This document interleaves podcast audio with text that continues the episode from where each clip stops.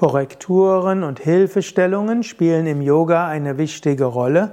Korrekturen und Hilfestellungen können dem Menschen oder dem Yoga-Schüler, der Yogaschülerin helfen, die Stellung gut zu machen, so zu machen, wie es für den Körper gut entspricht.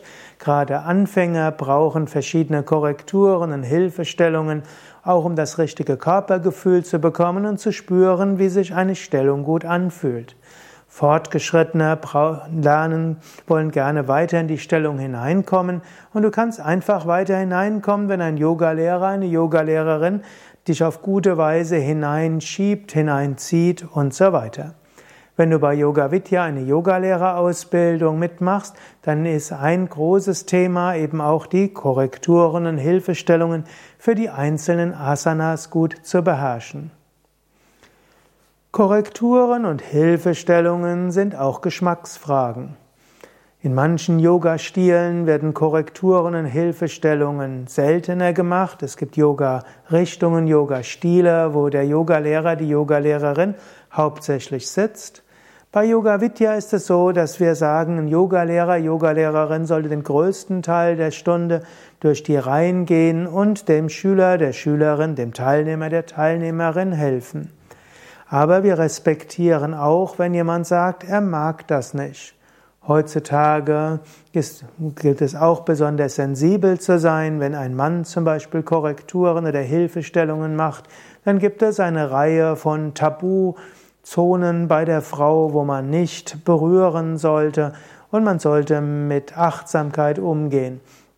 Also auch das sind Dinge, wo vielleicht heute wir als Yoga-Lehrende das nochmal etwas enger sehen, als wir das vor 35 Jahren gedacht hatten, wo die Zeiten vielleicht etwas freizügiger waren und äh, wo man durchaus auch äh, Korrekturen gemacht hat, die wir heute nicht mehr machen würden.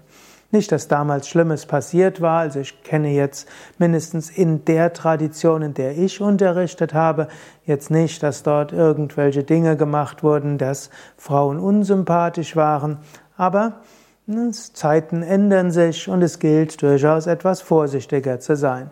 Und so, wenn du bei Yoga Vidya eine Yogalehrer, Yogalehrerinnen Ausbildung machst, dann spielt auch das eine gewisse Rolle, dass man lernt, welche Hilfestellungen sind angemessen. Im Internet sieht man ja zum Teil Videos von Hilfestellungen, äh, die ich nie gemacht hätte und die auch heute hoffentlich nicht mehr gemacht werden. Ja, wenn du zu Yoga Vidya, also zu einem, einer Yogastunde kommst, wirst du typischerweise auch mal an den Füßen berührt, am Rücken berührt, an den Schultern berührt damit die Beine in dem richtigen Alignment sind, damit du merkst, wie es anfühlt, gerade zu sein, damit du nichts machst, was vielleicht schädlich sein könnte.